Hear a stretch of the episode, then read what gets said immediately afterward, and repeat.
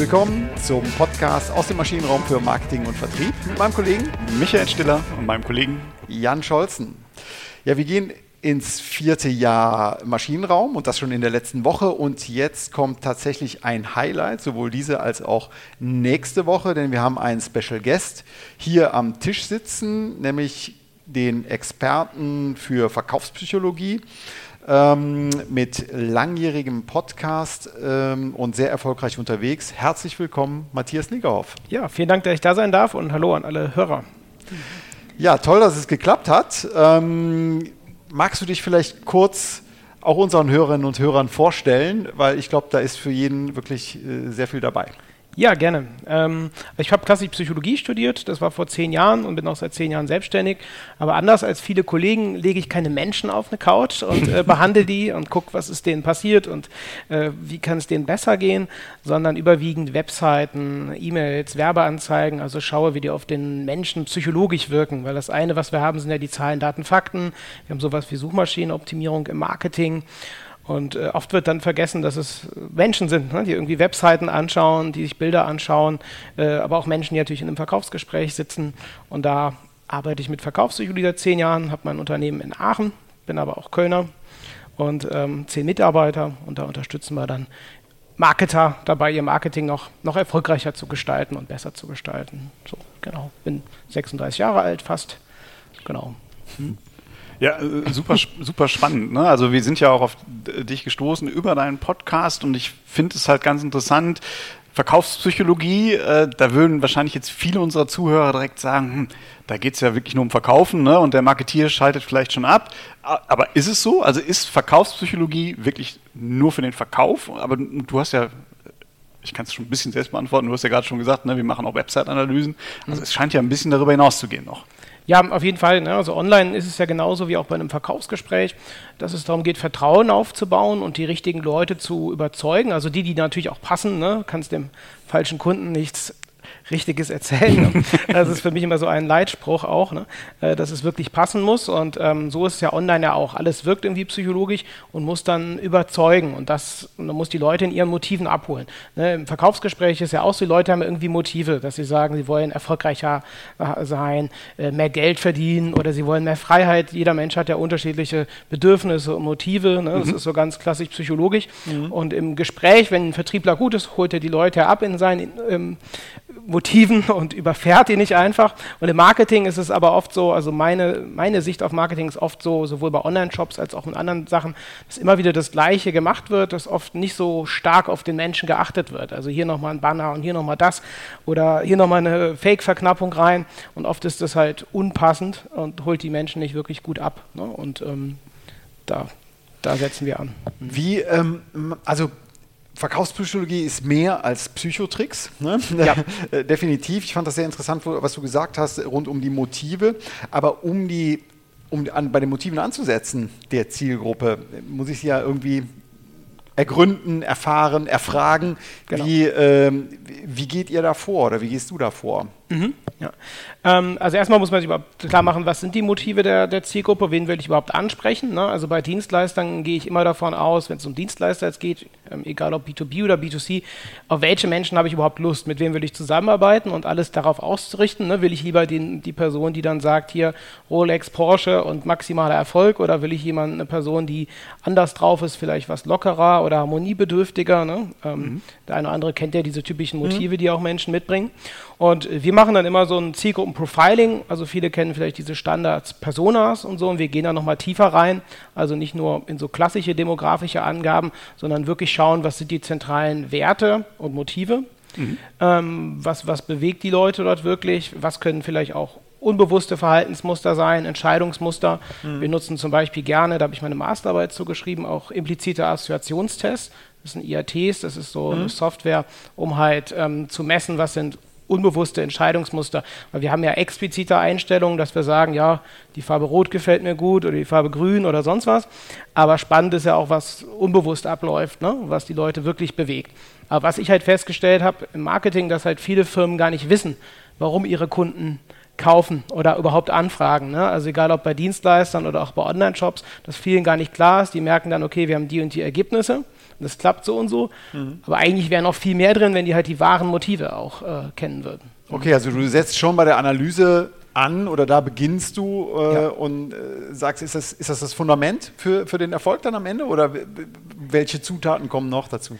Also auf jeden Fall ein Fundament zu wissen, warum kaufen die Kunden, was bewegt die wirklich, ne? ähm, wie ist die Persönlichkeit auch aufgebaut, ähm, sind das eher extrovertierte, introvertierte Menschen, ähm, gewissenhaft, weniger gewissenhaft, äh, das halt schon für das Fundament und dann muss man halt Webseite, Landingpage, E-Mails, alles jegliche Kommunikation darauf ausrichten. Nehmen wir jetzt mal an, zum Beispiel wir, wir wollen halt ambitionierte Marketer als, als Kunden gewinnen, also die schon ambitioniert sind. Mhm. Und deswegen ist halt zum Beispiel bestimmte Wörter sind dann darauf ausgerichtet, dass wir zum Beispiel sagen Vorsprung im Marketing. Mhm. Ne, weil ich kann halt sagen, ja, sicher dich ab und schau mal, dass du nicht abgehangen wirst. Und wir sagen halt Vorsprung verschaffen. Ne? Und das geht halt mehr in dieses Ambitionierte, ähm, wo die Leute dann auch, ja, sicherlich ein bisschen mehr noch an, an Testosteron mitbringen als so manch andere. Ne? Und dann gibt es halt Leute, die gehen in einen anderen Bereich rein. Und dann wird man halt schauen, auch was für eine Bildsprache nutze ich. Wenn ich jetzt ähm, dieses Erfolgsmotiv zum Beispiel bediene, habe ich dann eher eine Person, die dann wenn ich äh, locker in einem Hawaii-Hemd dort sitzt ähm, oder eine Person mit Anzug, Krawatte, ne, weil das wirkt ja auch alles. Ne? Mhm, und dass klar. ich halt ähm, da mich dann orientiere. Genau, es geht auf so ein Konsistenzstreben dann genau, auch. Ne? Ja. Äh, was, was und das halte ich echt für den Haupthebel, zu wissen halt, wen möchte ich ansprechen, welche Motive will ich bedienen im Marketing, also wie tickt die Zielgruppe wirklich und dann genau diese Konsistenz. Das ist immer mein mhm. erster Schritt. Ich gucke halt den ganzen Funnel, die Strukturen und gucke, wo gibt es Brüche. Und manchmal reicht wirklich eine Kleinigkeit. Wir hatten das letztens bei einem Kunden, war auch dann das Unternehmen sich so dargestellt hat und alles war einigermaßen aus einem Guss. Und dann gab es halt irgendwo äh, Bilder, die nicht passend waren, wo jemand dann nicht zu locker ange angezogen war oder wo einfach so ein Wort war. Oder wir hatten das bei einer Fitnessstudio-Kette, wo dann da jemand abgebildet ist, der sah aus wie Arnold Schwarzenegger und dann stand dann auch, ne, werde irgendwie mhm. zum, zum, Muskel, zum Muskelmonster. Und dann stand aber daneben irgendwo auf der Webseite, war eine sehr, sehr große Fitnessstudio-Kette, stand dann, ja, ist auch alles eingerichtet nach Feng Shui und wir haben ja auch nette Kinderbetreuung und, ne, und wir haben eine familiäre Atmosphäre. Und das ist so ein typisches Beispiel für so einen ja. Motivbruch, wenn man versucht, das ist, glaube ich, der Hauptfehler im Marketing, weiß nicht, wie ihr das seht, dass man versucht, alle irgendwie abzuholen. Ne? Ja. Alle, kommt alle und so. Und oft wird dann gedacht, wenn ich mehr Leute anspreche, dann führt das dazu, dass genau. mehr Leute sich melden oder kaufen. Und ähm, ja, das ist halt nicht so. Ne? Genau. Ja. Und, und euer Leitinstrument, und das freut mich gerade, ich habe es rausgehört, du kannst es aber gleich nochmal rausnehmen, aber es freut mich gerade insbesondere, dass es die Persona ist. Ne? Also die, die setzt ihr wirklich in den... Absolutes Fundament, ja. ja. ja. Mhm. Weil der Kollege äh, Scholzen, der ist ja nicht so ein Riesenpersona voll. Ja, das stimmt. Ich habe mich ja auch ein bisschen über die letzten Jahre, auch durch äh, nachhaltige Kommunikation durch Kollege Stiller, da äh, äh, fast schon überzeugen lassen. Nein, ich war am Anfang eher skeptisch in der Tat, aber Akzeptanz durch Penetranz. ja, kommt darauf an, wie man die versteht. Also ich, ich schieße, klingt das böse, aber ich schieße im Marketing auch gerne gegen Standardpersonas, mhm. wenn es so aussieht wie irgendwie Laura Mitte 30, hat einen ja. Dackel und macht ihnen die Hobbys. Weil es kann halt auch sein, ne, dass man auch eine Person oder mein Produkt oder sonst was auch geeignet ist für Leute, Mitte 50 oder sonst was. Und deswegen gehe ich halt gern über Motive. Also was bewegt die Leute? Und dann mhm. kann es sein, dass man über die Motive äh, die Laura mit Mitte 30 ähm, einfange, aber auch die mit 70. Also wenn man jetzt ja. B2C guckt, aber im B2B halt auch so, dass man halt die Leute hat, was bei uns auch so, die halt wirklich auch zu uns passen. So, ne? Ja. Sehr äh, interessant. Also äh, um, um den, äh, das abzuschließen, ähm, überzeugt war ich dann, als ich soziodemografisch äh, Ozzy Osbourne neben Prinz Charles, so, das ja, ist ja, das klassische, äh, klassische Beispiel, gesehen habe, ähm, die ähnliche ja, Psychografien oder Soziodemografien haben und unterschiedliche Psychografien. Ne? Und ja. fand ich ganz griffig. Also vielleicht mal ähm, um ein kleines Zwischenfazit. Also ihr beginnt definitiv mit den Motiven, Stichwort Personas, ähm, und setzt dann in der, in, der, in der Beratung, in eurem Beratungsansatz auf Konsistenz. Ähm, genau. Oder äh, seid ihr Fehlersucher oder seid ihr, äh, ja, seid ihr Fehlersucher erstmal? Beides, oder? also erstmal Fehler, also die, die Kunst liegt drin, Sachen nicht zu machen oder wegzulassen, die mhm. Fehler. Also erstmal halt gucken, okay, wo könnte ein Bruch sein und manchmal sind das Kleinigkeiten, die da einen Effekt haben. Wenn zum Beispiel mal so ein, so ein Hundefutter-Shop ähm, und äh, dann war da halt einfach ein Hund abgebildet, ähm, ein Golden Retriever ne, als zentrales Bild. Mhm. Dann habe ich mal nachgefragt, wie viel von euren Stammkunden haben überhaupt so einen Golden Retriever? Und dann hat das halt irgendwie 10% ausgemacht und irgendwie die größte Summe war halt ein Dackel. Ne? Mhm. Und dann natürlich einfach Dackelbild eingesetzt. Das klingt jetzt sehr banal. Ja. Zack, ging halt die Conversion Rate hoch. Ne? Und das sind so, genau, so Kleinigkeiten auch. Ne? Ja. Ja. Mhm. Also erstmal Fehler suchen, das ist ja die eine, das ist ja die, äh, die quasi die strategische Ebene, zu schauen, mhm. wen spreche ich wie an, auch welche Wörter wähle ich, welche Wörter wählt die Zielgruppe überhaupt, ne? was bewegt die, was sind deren wahren Probleme. Und das ist so, dass viele das gar nicht wissen, ne? was bewegt die jetzt wirklich, was sind die Motive. Und dann haben wir halt, das war das, was du eben ansprachst, unter so Psychotricks oder Hacks, ne? Mhm. so die Klassiker, dass man halt da nochmal schaut äh, zu der Zielgruppe, was für Tricks passen da. Ne? Wenn man jetzt mal auf Hormonebene gibt, ne? ähm, Stichwort Oxytocin, ne? wir haben halt Menschen, die eher einen höheren Oxytocin-Level haben. Das ist so, also eher harmoniebedürftigere mhm. Menschen, ne? dieses Kuschelhormon, was ihr auch auf eurer Webseite erwähnt, im, im zum Teil zum Thema Storytelling. Ne? Ja, genau. Habe ich gesehen, ja. habe mich direkt gefreut. Ich bin auch ein großer Fan von, von Hormonen und damit was zu machen. Und wenn ich da natürlich so dieses Klassiker, diesen Klassiker wähle als Taktik mit irgendwie so einer aggressiven Verknappung.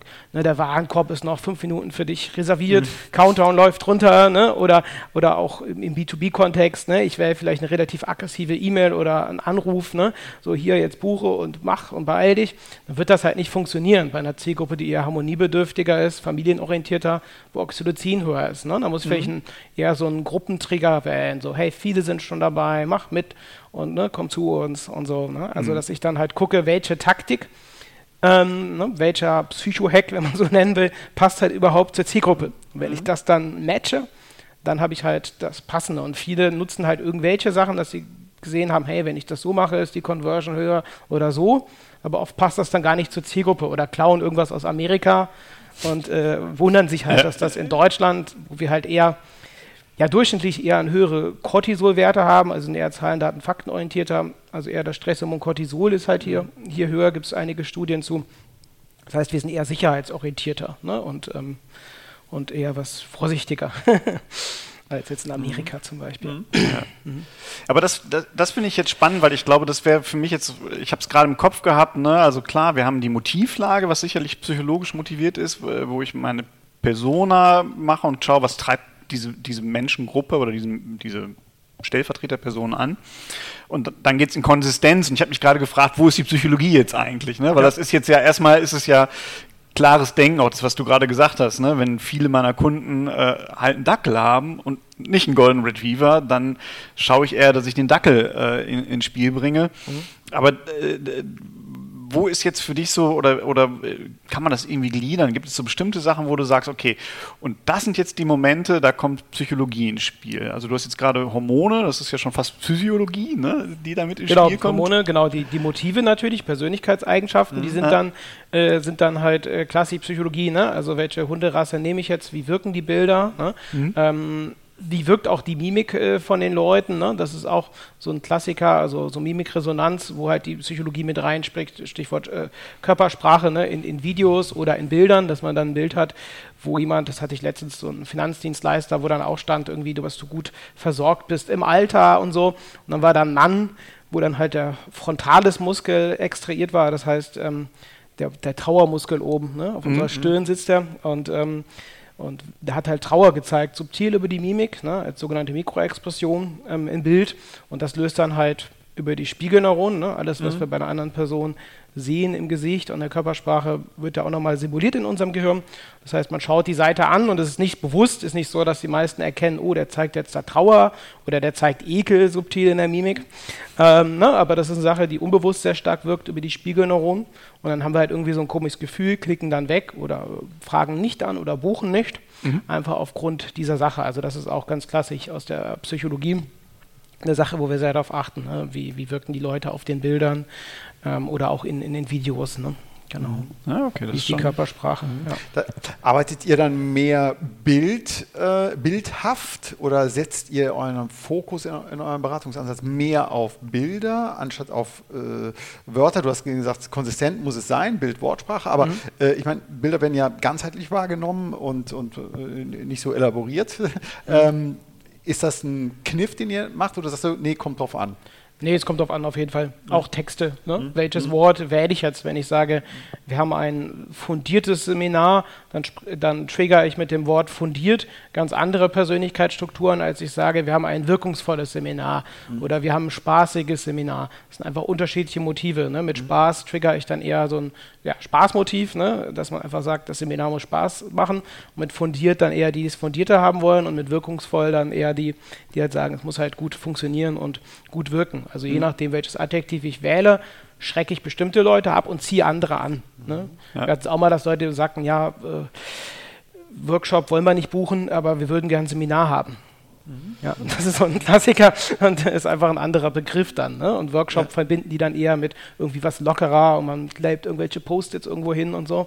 Und mit Seminar war dann eher was anderes mit verbunden. Ne? Ja, ja das, also das wird eine Szene sein, die ich meinen Kunden, wenn sie jetzt nicht hören, zuhören gerade, äh, definitiv öfter mal vorspielen werden. Und wenn ich mit denen nämlich anfange, um, um Worte zu falschen, die immer ja, aber fundiert ja. oder, oder gesetzt, ne, oder.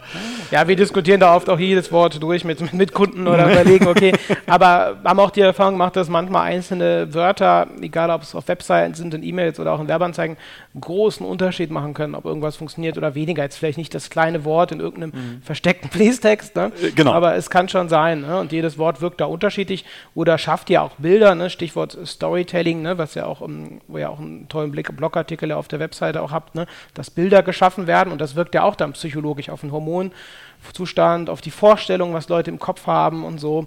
Und äh, da gibt es ja auch äh, unfassbar spannende ähm, spannende äh, Studien, ne? habe ich mhm. gerade noch in meinem Podcast drüber gesprochen, diese Studie, dass man halt irgendwie Wörter oder Sätze präsentiert, die Menschen mit mit Altsein verbinden. Ne? Das heißt, so, so, Sätze, Wörter werden präsentiert in einer Gruppe, ähm, die mit, mit Altsein zu tun haben, mit, mit Alter, mit Langsamkeit und so. Und dann halt hat man halt gemessen, wie lange brauchen die Leute, um halt diese Zettel, die sie ausfüllen sollten, wie lange brauchen sie die, um in so einen Kasten reinzupacken. Und dann haben die so einen Gang gehabt. Und die Leute, die halt diese Wörter gehört haben und diese Stories zum Thema Altsein und so weiter, haben halt 20 Sekunden, äh 20, 20 Prozent langsamer gebraucht, um dahin zu laufen durch mhm. den Gang, als die Leute, die halt einfach irgendwelche Wörter gehört haben. Ne? Okay, das witzig. sind so Sachen, das ist so, so spektakulär, wie die Wörter dann auch wirken. Ne? Ja. Mhm. ja, auf jeden Fall. Gibt es für dich so Bereiche, wo du sagst, okay, im, im klassischen Marketing, ne, also jetzt gerade im, im, modernen Marketing haben wir, ähm, ich finde, viele gute Werkzeuge an der Hand, wie Persona, Value Proposition Canvas, Business Model Canvas und so weiter und so fort. Also da gibt es ja wirklich gerade ganz, ganz viel, ähm, wo, die, wo die Fundierung vielleicht ein bisschen weniger da ist, als es so früher war. Ne? Ähm, aber gibt es da noch Sachen, wo du sagst, naja, äh, es gibt schon große Bereiche in, im, im modernen Marketing, da fehlt mir einfach dieser psychologische Aspekt. Ja, ganz oft, ähm, wir nennen das immer, soll jetzt nicht böse klingen, so Oldschool-Unternehmen, also so ganz klassisch B2B, alte Schule. Also mhm. wirklich so, wir haben das zum Beispiel manchmal in so, in so im Chemiebereich, manchmal so, so Agenturen, die da unterwegs sind, Marketingagenturen oder so im klassischen auch, ja, ja, Maschinenbau und so weiter und wo halt oft es sehr stark auf diese Zahlen, Daten, Fakten jo. und sachliche Ebene ist. Sehr, sehr stark. Mhm. Das Datenblatt. Genau, das Datenblatt. und es muss ja auch sein. Es geht jetzt nicht darum, plötzlich ja, ja, da absolut. einen Kicker reinzustellen und zu sagen, hey, wir sind die coolen Leute. Das machen auch den Fehler, ne, dass viele Unternehmen dann plötzlich sagen, wir sind hier ganz cool und alles toll. Und das ist dann nicht glaubhaft und funktioniert auch selten. Aber eine gewisse Dosis, haben wir auch mal mit den größten Hebel, wenn man da halt eine Dosis Psychologie reinbringt, also mehr Menschenbezug, auch jetzt nicht nur die ganze, der Klassiker ist ja mit den Feature-Kommunizieren, kommunizieren. Mhm. Und das ist natürlich wichtig, Features auch zu kommunizieren. Ähm, aber dann vielleicht den einen oder anderen emotionalen Vorteil noch reinzubringen, den einen oder anderen Mensch. Ne, wir hatten das bei einem Unternehmen, die auch so wirklich tief in diesem Zahlen, Daten, Faktenbereich sind. Dann haben wir halt auch gesagt, komm, wir machen die Newsletter jetzt und dann ist der Newsletter nicht einfach, bam, hier sind die Fakten, sondern vielleicht noch mit Unterschrift direkt vom Geschäftsführer, noch ein Bild davon und vielleicht auch mal was vom Unternehmen zu erzählen, also ein bisschen Storytelling, was dort im Unternehmen los ist, ne? auch ein paar Menschen zeigen ne? und das hat halt direkt besser funktioniert. Ne? Mhm. Also in dem Bereich ist das ein starker Hebel und da ist es halt mit am wenigsten äh, verbreitet, habe ich so das Gefühl. Also das ist wirklich mehr so Information, Information. Mhm. Wie gesagt, das ist auch wichtig und gut, aber man kann es nochmal anders, besser aufbereiten. Ne? Und da können kleine Veränderungen schon viel bewirken. Mhm.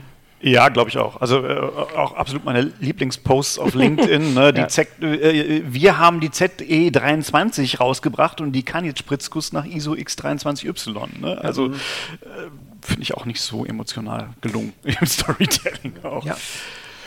Ja, das ist so dieser Inner Circle und Outer Circle. Ne? Also für wen schreibe ich das jetzt eigentlich gerade? Oder Ja. ist es nur, ist das jetzt hier nur eine ähm, Maßnahme, um zu zeigen, ah, ich bin auch noch da und ich arbeite meine äh, acht Stunden am Tag? Ne? Also da, da ist äh, schon eine große Bandbreite. Ähm, ich hätte jetzt noch eine Frage, du hast eben B2B auch ange, angesprochen, ähm, wie, weil also ich komme aus dem B2B und äh, mein Herz schlägt dafür, in der Tat, nicht nur für die Medizintechnik, sondern insgesamt auch. Ähm, wo siehst du gerade im B2B-Bereich so die größten Challenges, Herausforderungen, auch Probleme, äh, um, ich sage mal, ein modernes und kein Oldschool-Marketing zu machen? Kann man das so einfach sagen? B2B in einen Topf werfen oder? Ja, kann man schon. Überleg gerade, ähm, weil das Ding ist, meinst du jetzt Probleme, bestimmte Maßnahmen überhaupt zu machen oder meinst du jetzt äh, Ja, generell Offenheit Herausforderungen? generell und, und von diesem Datenblatt-Thema Ja, wegzukommen. ein auf jeden Fall, ne? also die, die Offenheit überhaupt was zu machen, Mhm. weil viele sind natürlich da ähm, äh, erfolgsverwöhnt, also gerade auch finanziell, ne? das ist halt Mhm. so, das hören wir ganz oft, wir haben auch viele, also 80 Prozent B2B, wo dann auch oft gesagt wird, ja, ne, das passt doch alles, warum sollen wir jetzt was machen? Mhm. Wir sagen dann immer, noch geht es gut ne? und wir wissen nicht, wie es weitergeht und so und äh, viele wird es auf jeden Fall schwieriger ne?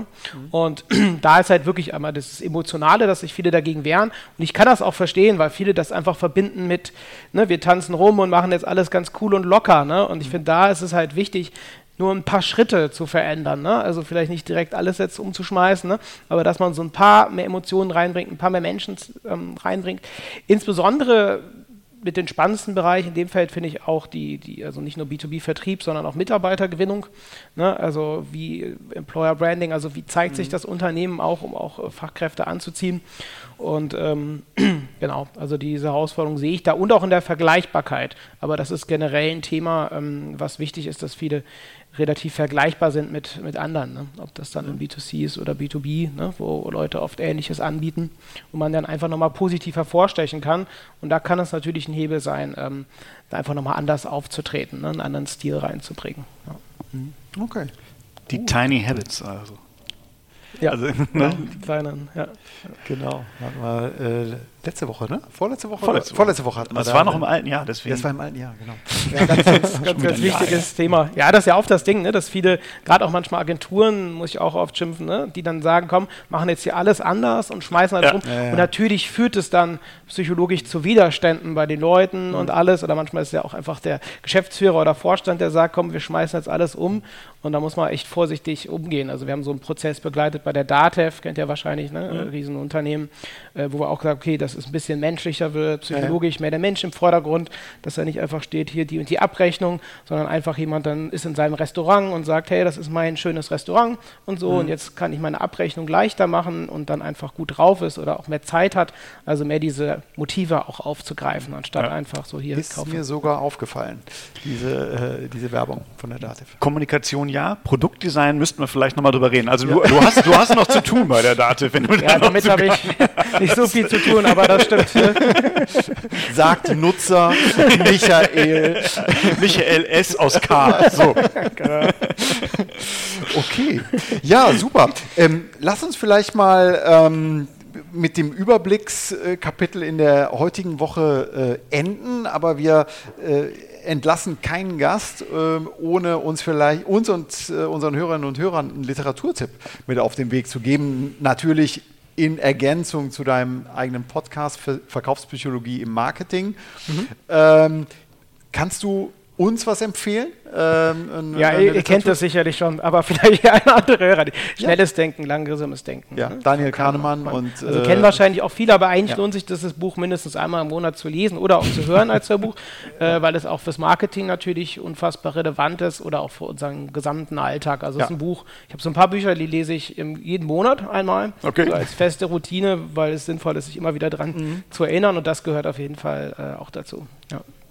Also schnelles Denken, langsames Denken von Daniel Kahnemann, äh, mit vielen äh, Bezügen noch zu seinem äh, verstorbenen Kollegen ähm, Amos Tversky. Ne? Ja. ja genau. Auch Nobelpreisträger, genau. Ja, genau. Ja.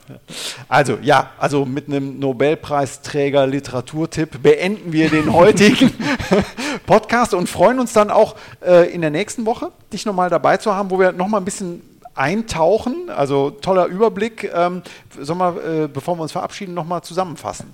So sollten wir es tun. So sollten wir es tun. Okay. Genau. Also ich freue mich und deswegen nehme nehm ich es dir jetzt auch ab. Eigentlich fängst du ja immer an, aber Verkaufspsychologie beginnt mit dem Menschen, mit der Person und ihren Motiven. Ganz genau. Ähm, was ich sehr interessant fand, ähm, war dein Bezug zu den Hormonen. Also ähm, vielleicht kannst du das nochmal auf den Punkt bringen, wo, wo, das, wo das reinspielt, die Hormone. Ähm, was meinst du mit, wo das reinspielt? Also du hast gesagt, ähm, also würdest du Hormone und, und Motive gleichsetzen oder wie? Genau, Motive sind direkt mit Hormonen verbunden. Okay. Das heißt, wenn ja. bei uns Testosteron ähm, mhm. höher geht, was sich ja auch, auch steuern lässt, mhm. ne? also ähm, durch Kraftsport oder sonst was und so, ähm, handeln Leute eher erfolgs- und leistungsorientierter als mhm. Leute, die jetzt Oxytocin so ist. Das ist zum Beispiel der Grund, warum man im Vertrieb oft, wenn Vertriebler zum Beispiel ähm, Eltern geworden sind, also Vater oder Mutter, dass man dann halt die Bilder jetzt von der Familie, es klingt jetzt ein bisschen böse und hart, entfernt ne, aus dem mhm. Vertriebsbüro, weil mhm. diese Bilder, wenn man dann sieht, die eigene Familie, kann das dann Oxytocin triggern, was dann dazu führt, dass sie weniger Testosteron haben und dadurch nicht so vielleicht so Abschlussschlag, Abschlussschlag mhm. sind. Das haben wir jetzt vor äh, vielen Jahren gemacht. Ich weiß nicht, ob man das heute, ich glaube, heute hat sich auch vieles auch verändert von den Werten und so. Also ich würde es unseren Vertriebler nicht empfehlen. Aber wir haben unsere Büros echt so ausgerichtet, also dass die, mhm. dass dann eher so ein Boxer hängt beim Vertriebsbüro und bei anderen dann eher, weiß nicht, ein ja. Hund oder so. Ne? Ja, sehr interessant, sehr interessant. Also ich finde, das, das, leitet jetzt vielleicht zum, zum äh, dritten Punkt über in der Zusammenfassung, Konsistenz. Ne? Ja. Also es muss zur Aufgabe passen, es muss zum Produkt passen, es muss zur Storyline insgesamt äh, des Produkts oder der Lösung passen. Konsistenz ganz wichtig. Und ihr beginnt ja auch mit sowas wie einer Fehlersuche, ne? wenn ihr in Projekte reingeht. Ja, genau. Also wo ist es konsistent oder inkonsistent? Gut. Ähm, Vielleicht noch als letzten Punkt. Ja. Äh, Verkaufspsychologie ist nicht nur ein Zauber, der im B2C äh, eine Rolle spielt, genau. sondern Verkaufspsychologie ist vielleicht gerade im B2B äh, nochmal ein wichtiger Aspekt, weil er da halt noch unterrepräsentiert ist. Genau, ja. und es ist nicht, das habe ich, fand ich auch gut, äh, lieber inkrementell, also kleine Schritte, Schritte gehen ja. in Richtung Emotion, nicht entweder oder, nicht äh, den großen Budenzauber machen wollen als äh, Maschinenbauunternehmen, sondern einfach vielleicht etwas menschlicher machen, um die Leute, ähm, äh, um die Akzeptanz zu erhöhen, auch was Employer Branding angeht. Genau, das ist generell psychologisch sinnvoll, wenn man irgendwie bei jemandem was bewirken will. Wir können ja andere Menschen nicht verändern Klingt jetzt komisch, wenn ein Psychologe sowas sagt, aber ist halt so, die können es mhm. nur selber. Und deswegen ist immer sinnvoll, kleinere Schritte, weil das eher dazu führt, dass Leute natürlich dann auch das akzeptieren oder sagen, ich schaue mir das mal an, als sofort zu sagen, wir machen jetzt alles anders und reißen dann das ganze Marketing ein und so. Ne? Ja. Danach kann nichts mehr kommen. Herzlichen Dank, Matthias Negerhoff. Ähm, mit seinem Podcast Verkaufspsychologie im Marketing. Wir freuen uns auf nächste Woche, wo wir nochmal weiter einsteigen. Ja, ich bis dahin. Danke. Bis nächste Woche. Danke. Tschüss. Tschüss.